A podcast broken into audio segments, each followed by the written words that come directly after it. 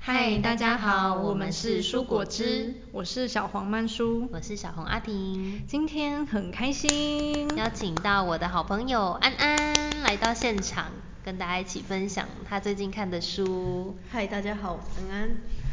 今天安安要跟我们分享她最近看的一个作品，叫做《你快乐，所以你成功》。然后这一堂这一个课是史丹佛大学最重要的快乐心理课，里面呢提及了六大惯性，打破之后就可以离成功更近。安安还记得这个作品，你为什么会去买它吗？呃，就是当初，因为我现在是做那个全职的投资，尝试做全职投资大概一两年了，但是就是说，投资这件事情是，呃，我做的，我先说我做的投资的类型是外汇，嗯那它就是必须要操盘，嗯那你就是跟金钱做直接的互动，非常的直接，嗯就是你可能进场，那可能快的话几分钟，或者是更短，嗯就出场了。那有时候也会久一点。那可是你就是操作外汇而已，对，但是就是巨大金钱的外汇，不然怎么赚？外汇巨大金价钱差差那么少，呃，价差差那么少，对啊，不是这样，它是杠杆，它是杠杆，哦所以几倍你的可以那把你可以把倍率放高，但是你里面的钱，你的本也要够，对啊，你不然本会够爆仓，对你会爆你掉本不够就没有东西抄啊，对啊，是不是？对，所以所以一开始的时候都要把手速放小，因为你的心态跟你的本都还没到那个地方，那你突然面对那么大的钱的时候，你是没有办法做到的。嗯，所以因为这一两年投资的市场就是面对到很多外来的因素，嗯所以它变成说它非常的不稳定，就是从一开始的疫情，然后到后来的战乌争，俄战争对，那现在又有两个战争嘛，嗯，所以整个就是市场是比较不稳定。那所以，所以其实我这两年都比较辛苦，所以我需要去面对到就是投资比较核心的问题，比较高阶的，就是说你要如何在面对这些金钱的时候，能够突破自己的心理的障碍。比如说行情不好的时候，我要怎么面对？要或怎者么睡得着？嗯 对，或者是巴菲特有一句话，嗯如果躺着的时候不能够赚钱，那就不是一个好投资。啊，还有一句话就是钱是给有耐心的人赚走的。哦，对，那真的是巴菲特的方式，他是赚长线。那你你讲到耐心的话，这本书里面它就有讲到说耐心跟毅力之间的差别。嗯，他在哪？嗯、呃，它好像讲的是耐力跟毅力之间的差别。是就是耐力有点像是你去忍耐，或者是你，但它它这个是一个名词的解释，不一定是那么的。它的但是它有做一个分别，就是耐心是一个比较像压是抑在的状态忍耐，嗯然后你过程中其实有些不愉快，那你可能久了久而久之，其实是一种消耗。嗯那到后来结束的时候，你是不舒服的。嗯那毅力的话，就是有点像是，其实你过程中是有些甘愿跟愉快的，嗯那你就可以做得久。嗯，所以投资其实到比较后期、比较进阶的时候，它就是在处理这些很细微的差别。嗯你要怎么样快乐的做这件事情？嗯对，所以我就常常在思考这件事情。嗯，所以我就是去书店去找了一些书，其中包括这一本书。好，所以你投资理财，结果你看心理学的书，对对， 那这本书里面，它有六大个惯性迷思嘛？那有哪六大？分享一下。第一，随时随地保持在火力全开的冲冲冲状态，是在讲什么？就是那不是要那还是是一要个那是一个迷思，好所以迷思，所以是不要。对好，不要随时冲冲冲，是吗？对是这样的状态。嗯，那你有没有那个经验，就是你很松散，可是钱一直进来？呃，就是你心态很稳啊。简单来讲，就是心态很稳，你没有觉得说，嗯，你要为了一个间接的目的去做这件事情，而是说有点像是一个棒球选手当嗯棒球球过来的时候，我没有想着我等一下赢的时候多么的开心，我们要如何庆祝，而是球来的时候，我只看着那颗球，我如何打好这颗球，嗯我就只看那颗球，我只管挥棒，我只要击发，我只管击发，其他的东西我都不在乎。嗯唯有这样子才可以做好这件事情。你要让它变成非常的纯粹。嗯那那另外一本书也是类似的说，专注力就是你的超能力，它就是在讲说，我们你只专注在那件事情。你当你专注的时候，你就是一个很快乐的状态，哦，一心个流的非常状开心态的状态。你最近一次这个状态什么时候？嗯，就是你不用冲，你就是在里面，你就在当下。就是你的心中觉得很坦然，然后很安心，知道说你做的方向是对的。嗯那你不急于现在，嗯你不急于要多少，你知道说你只要稳步的往前走，你的方向是对的。嗯所以你很清楚知道方向在哪的时候，这个部分就会觉得非常的专心，然后非常的快乐。嗯，对，有吗？有这个心情吗？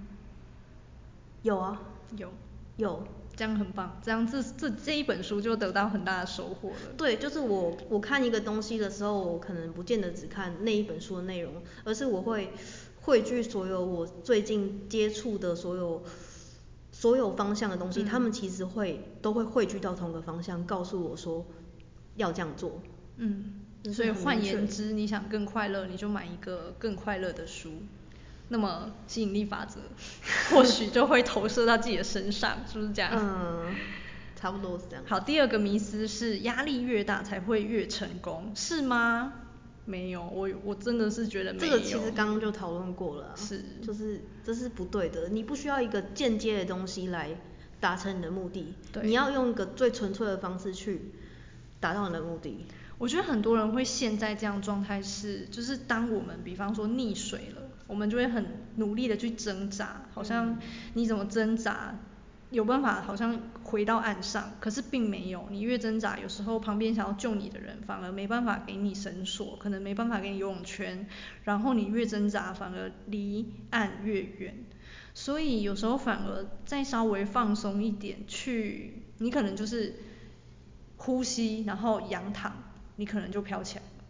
就是你不要去抵抗那个水流啊，嗯水流现在它可能就是要往东，嗯你就随着它过去，它就是有个范围，它可能到那个地方，它就往西它本来就会回来，嗯本来那就你就会回流跟就着，对你就了跟着它就可以了。哦，对所以就是投资，只要不要玩融资都 好，是不是这个道理？你没有，你玩融资就没没搞头啦，哦，就就只能收手啊，不是吗？你说融资对是什啊么？，融资就借钱来玩玩操盘啊， 这叫融资。其实其实我老师是有去融资的，对那融资其实没有任何事情是不行的。你融资的话，你可能我没有这个经验，但是你融资的话也是没有不行，嗯，是，是因为没有因为我是没有们不我们行需要很大的仓去确保说，哎、你东往东流的时候，你有我东西我知道它往东流要到哪个地方会有个射线，对那我在那个射线之外设一个安全墙。嗯我在那个地方之内都是我的安全墙的保护，嗯所以我必须要有安全墙要够厚，嗯所以我需要资本。那我知道回来的时候，我再把钱还回去就好了。对对那就是要拿捏啊，就是你要搞清楚说你在做什么。对，你要不能贪心哦，，对对，不能贪心 这个玩都融资的问题这大概个是都这是样吧这都是心态的问题。对，好，那第三个迷思是坚持到底，成功就会来找你。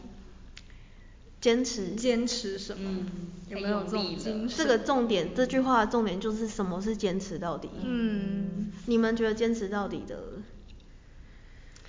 定义是什么吗？对，我觉得坚持到底听，就是说，好像你今天如果坚持了，真的走到成功，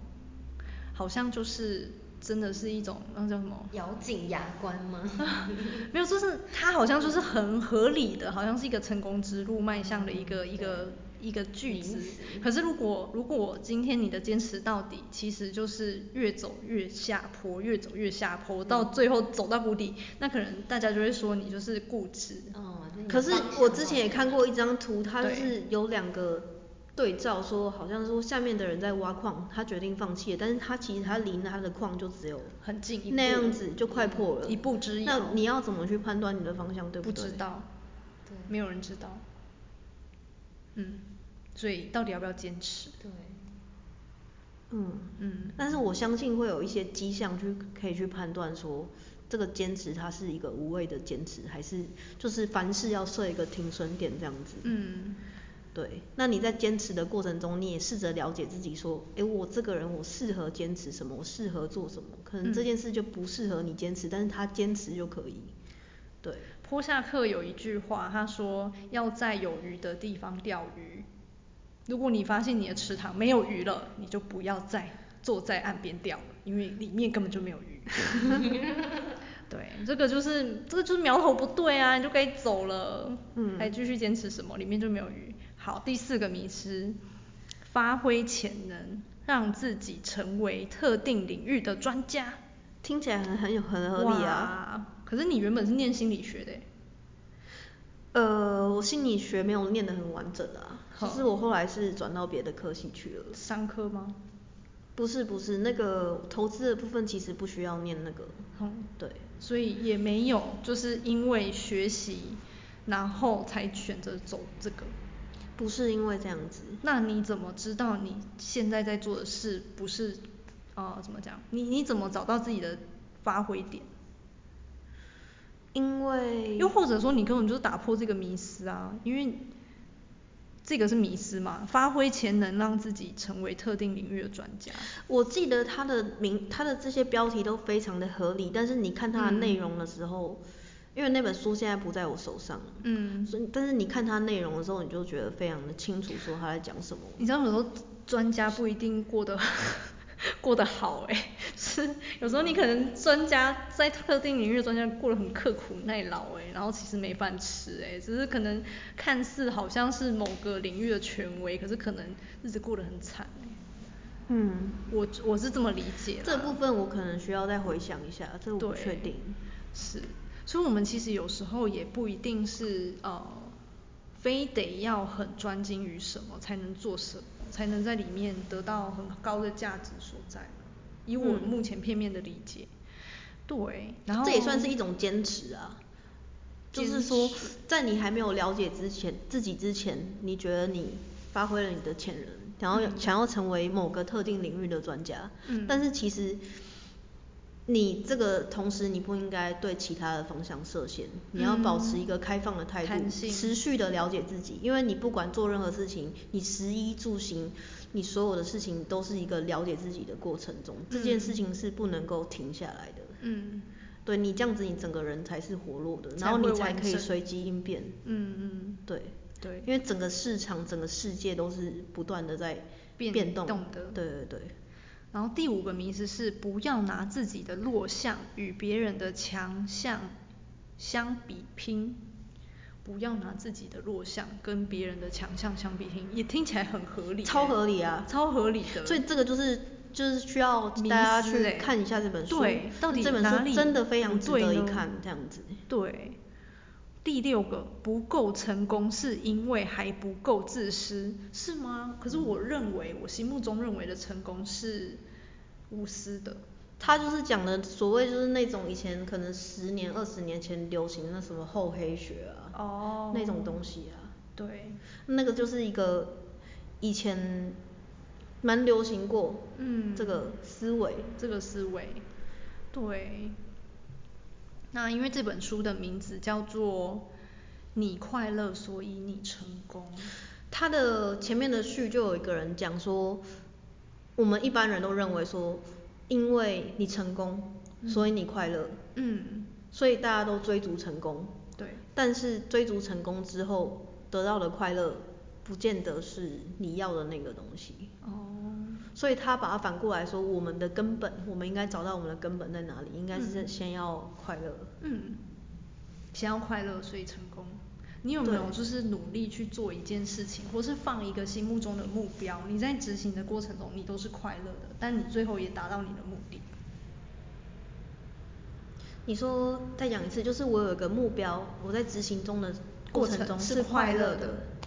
然后你达成了之后，你也觉得对，而且甚至超乎你预期。呃哦，你目前有这种体验吗？因为你们两个都是很年轻的灵魂、欸、你也很年轻啊，可是我体验过很多次这样的心情，那是不你是一现次哦，是一很多次，非常多次，我可以举很多例子。那我觉得你是你了解自己的历程，历程是比较早的，嗯，完成了某些阶段，所以你后来会过得比较顺心一点，可以这样说吗？应该说很，我可能是属于就是很小的年纪就开始找自己的人，那会有一个嗯开始的契机嘛。对啊，契机就是因为我小时候是生很容易生病的人，嗯嗯所以那种很容易生病的状态，其实是会让自己处于就是会去思考生命的价值，我活着是为了什么？是会有那个很负面的状态去带领我、带动我去思考生与死的本质。这件事情是在我国小大概四年级就发生了，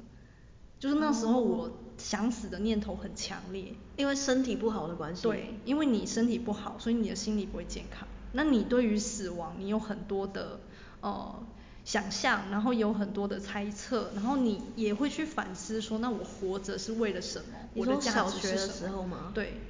小学，所以那时候等于差不多十岁左右的时候，十几岁。哦嗯，那那个阶段就会让我一直去思考自己人生要什么。那中间一定会遇到阻碍，你算是提早十年去思考别人可能十年后才会想的事情。可是其实也没很早啊，你去看宫崎骏的作品，差不多也是十几岁在思考人生。哦，对所以我后来就是觉得我跟宫崎骏的作品，我有很多的共鸣感，就觉得对我很喜欢他在很很小的年纪的孩子就开始在找自己想做什么、渴望什么、去尝试什么的那个投射，所以我也很喜欢宫崎骏的作品。嗯，嗯，然后就是因为有这个状态，所以呃一直去思考自己核心本质要的是什么。中间当然有经过碰撞，在这个碰撞过程中才去思考到刚才这本书的这个面向，就是我是因为我发自内心快乐，我去做这件事情，我才会真的感受到成功。嗯，因为我我们一定有体验过，我可能达成了一个目标，可是达到这个目标之后，其实我那一点都没有什么。那就是回到你那目标达成之前的开始。嗯它的开始是怎么开始？你是因为某个人可能达成他的期望，所以去做这个目标，还是为了你自己？它的初始的设定是怎么样？我觉得可能初始设定你就不是为了你自己想要做这件事情。初始设定也会影响，过程也会影响。哦，你做过程可对能我觉得会它其会有一实些变质嘛？对，其实都会影响。对，你有设定一个目标，然后它的本质，你到最后达成之后，才发现那个原来不是你真正开心的余地哦。我举一个例子，我可能说我呃刚出社会，我就设定我要买房子，哦，我现在达成了，我达成的那个时候其实只有开心一瞬间，然后就没了。我后来发现，我为什么那个开心没了，是因为对我来说没有房子住是一个恐惧，我只是想要去弥呃填补那个恐惧，所以我就算达成了，也没有开心，这个一路也没有开心，都没有。但是我如果换一个角度去思考，因为我从小到大都很喜欢阅读，所以我一直很喜欢图书馆的、这个。都没有断过是吗没有断过，但是就是用不同形式的，对，就不同形式，可能说小时候喜欢看绘本，那学生时期喜欢看可能言情小说，那大学时期可能喜欢看有点情色的小说，对不对？然后 我也现有在看格雷啊，格雷一定要看啊，对啊追完三部曲啊，当然了，对啊，一年追一本，而且看完以后根本就不想看那个书，看那个电影。那电影的男主角选太嗯因为烂了书的书的 那个这克才是重点克里斯辛格雷感觉是一个不可没办法被人，他是一个神格化的人物不，可他不具是象人化的人人人化的一个东西，可是他电影找的那个就是感觉没有那个对，感我觉觉得出那来个啊作者应该要坚持不要电影化。嗯，因为我看过几本书，它也很值得拍成电影，嗯嗯可是他们作者坚持不电影化，是因为他觉得找不到那个完美的男主角。那我觉得这种坚持是对的，应该要的。 嗯对，那我觉得那个坚持是对的，不然一定所以你会有你也没一票看那人电影吗我看完了，三部曲都看了，可是我就是 你看了没有任何记忆点，就是哦电影没有任何记忆点这样。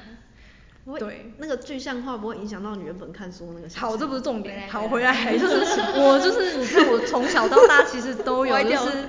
都有就是一直在阅读，然后喜欢阅读，然后以前就会觉得说图书馆是我的避风港。就那种感觉，就是比方说谈恋爱啊，或者说要逛街啊，要买东西啊，然后或者说想要跟朋朋友在外面鬼混啊，嗯那我只要跟我爸我爸妈说，哦，我去图书馆，然后一切就合理化了哦，然后我就去图书馆了。所以对我来说，那是第第二个家，图书馆是我第二个家，你知道那种心情。对，那那种归属感会让我投射到我出社会了，我我可能我工作的空档，我休假的空档，我也泡在图书馆。嗯，结果我现在就住在图书馆旁边。哦，所以那你我你我你说你买的那个房子吗？，对对，然后我我你买是因为他在图书馆旁边。对，哦那可是因为我那时候刚拥有的时候，我那时候的觉得很失梦落幻感吧，对，开那始但是那个突然的失落感是因为我没有走进去，我只是拥有了这个住在图书馆旁边的头衔而已，我没有真的走进去。所以当我真的感觉到我住在那里很快乐，是我每一次休假我都走进去，然后我都开始看书，然后看完书写读书心得，然后我打卡在那个图书馆。然后到我有一天去摆摊，然后我就认识了在那个图书馆我最喜欢的书店，一个图书馆里面有书店哦，你看多梦幻。哦，然后呢，我就哎、哎、这我样没子有去过这种图书馆，是不是很少？很就对啊，这很不很很就是超现实啊！你是图书馆里面开书店哎、怎么可能赚钱？ 然后就是我就很喜欢那样子的超现实，就是因为我太喜欢这个超现实的氛围了，所以我很常会去那里。到后来摆摊，然后认识了那个书店里面的就是伙伴，嗯，就一切就是这样子，很自然、很流畅、很开心的在运作，我才感受到哦，我我花了钱，然后花了很多的时间、很多年的心血，然后住在图书馆旁边，对我来说是这么快乐。所以你在讲一个你追寻这件事情的一个历程，对就是关于房子，你从一开始的期待到中间可能完成之后，你觉得好像你是要克服一个没有房子的一个恐惧，然后你觉得没有你预期中的那一种感受，所以你这个过程中你一直在了解自己的对的心情的变化，是然后到我你再真把正的它进去这个图书馆，对，到我后来我去观察说，我其实这个历程里面还有一个层面是我其实很想去做到的，就是我想住在图书馆旁边，只是我把那个心情放大了，然后那个喜悦就出来了。但如果我一直去琢磨在哦，我就是有一个房子，然后我住在里面，这样的事情我不会觉得喜悦起来。哦，所以你要去找到那个点，对，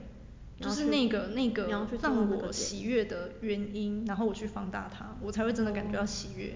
那才是我真的觉得我买了房子，之所以我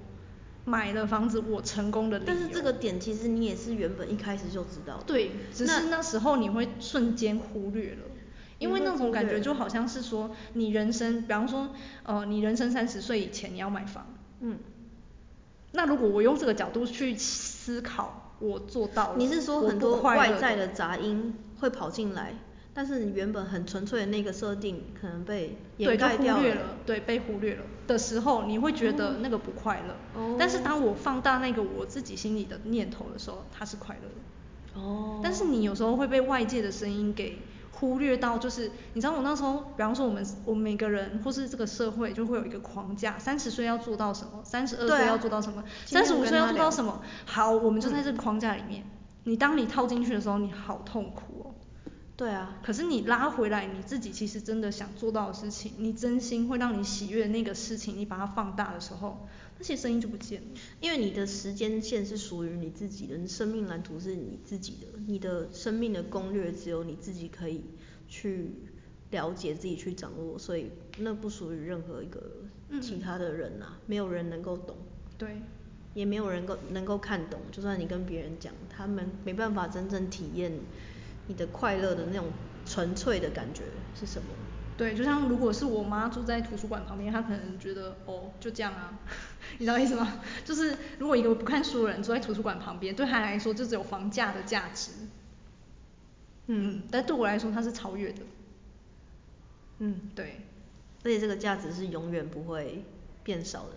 它这是对你就对是你对看的书书这越件事情，因多为你然够后了解自己，然后你长期喜欢这个东西，对，以然后就也会不会觉改得变。那是一个你住在宝藏里面的感觉。好棒哦！听起来很幸福哎、很幸福啊，就是以这个面向就很幸福。然后更何况是工作，我跟你讲，我工作我是要讲也讲不完，所以就就这本书很值得看啊，因为我觉得，当你真的快乐的时候，你其实也不会去 care 你所谓的成不成功，你不会有这个定义。那你在没有这个定义的时候，别人看到你快乐，你就是成功。嗯，嗯，嗯，好，谢谢大家。好，谢谢。